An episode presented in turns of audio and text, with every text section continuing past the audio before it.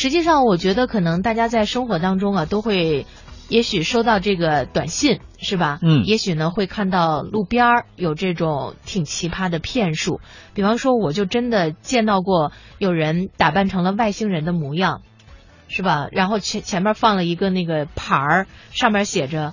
我是流落到地球上的外星人，我求十七块钱打飞机回母星。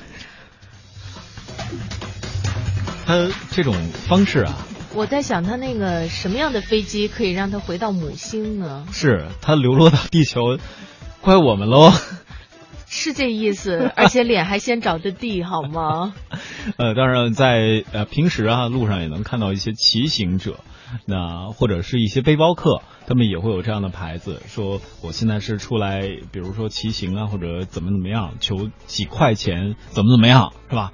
这种不乏真的，当然也有假的。各位看你们怎么去识别骗术，或者看你们用什么样的心思去对待了。最近看到一句话，包括刚才也看到有一位听众朋友，应该叫吴缺吧，我记得他特别喜欢我们另外一位酱油女哈。呃人家明明是也很白，呃，是，那那总不能说人家是醋坛子吧？呃，其实他他在表达对我们节目的喜爱啊，但是呃，他的这段话，包括刚才我们聊到的这个路边摊的人，让我想到最近看到一段话，嗯就是如果有人对我们不好，我们会猜他遇到了什么心事；那如果有人对小动物不好，他一定不是好人。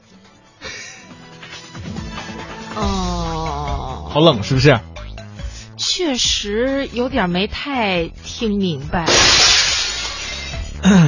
呃，不过呢，这两天呀，是我们都会在讨论我们如何能够确保自己的这个人身安全的相关话题。所以呢，在今天呢，我们也不妨在节目里边共享一下你曾经看到并且识破的那些奇葩的骗术，然后呢，可以让我们更多的点心朋友们避免上避免上当啊。呃我不知道大家有没有在我们珠三角地区或者是港澳啊遇到过这样的情况。嗯，就是你在一些地方会有穿着的很好的这样的一些很年轻的人，跟你说。我现在正在做一个什么样的创业活动？你能帮忙扫一个二维码吗？嗯他会给你看他的照片，说你看这就是我开办的一个什么样的创意工坊啊！你你看我是真的有在做这个实体，你是不是可以帮忙扫一个码？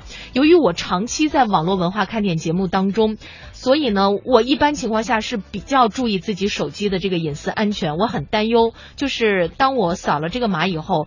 会发生什么其他的这样的一些事情，所以一般情况下我都没有接受这个让我扫码的这种请求。但是我不知道我们听众朋友们是不是在遇到这种情况的时候，轻而易举的就让人家让你扫，你就扫了呢？哎，燕儿姐说的这是地推的一个活动的缩影哈。其实提醒各位，你呃，他一般让你扫码呢，当然下 app，我觉得现在大家都不会去做，往往都是加微信啊或者关注公众号什么的。我们可以不用扫码，比如前两天我遇到一个地推的活动，一位特别漂亮的小姑娘就跟我说，你可以关注一下我们的微信嘛，我们有一个什么什么样的活动，想邀请你来参加。那么有我们这个号码呢，或者说你在这儿去加我的微信号的话，是可以免现场的活动费的。我觉得还挺好奇的，但是我没有扫。我说，嗯，我除了扫码之外，我有什么样的方式我能加你微信？她说，那你搜我手机号吧。哎呀，我就特别不好意思有了人家的手机号，但是这种通过你直接搜索号码的方式找到人家微信是相对安全一丢丢的，而且呢，在这个过程当中，各位你可以选择是否屏蔽他去关注你的朋友圈，你可能只有他的联系方式，你们之间可以相互交流，你可以看到他的内容，但是对于这样，呃，不是说我们呃人与人之间没有信任哈、而是防人之心不可无，害人之心不可有啊。嗯，另外呢，还会有这样的短信，比方说。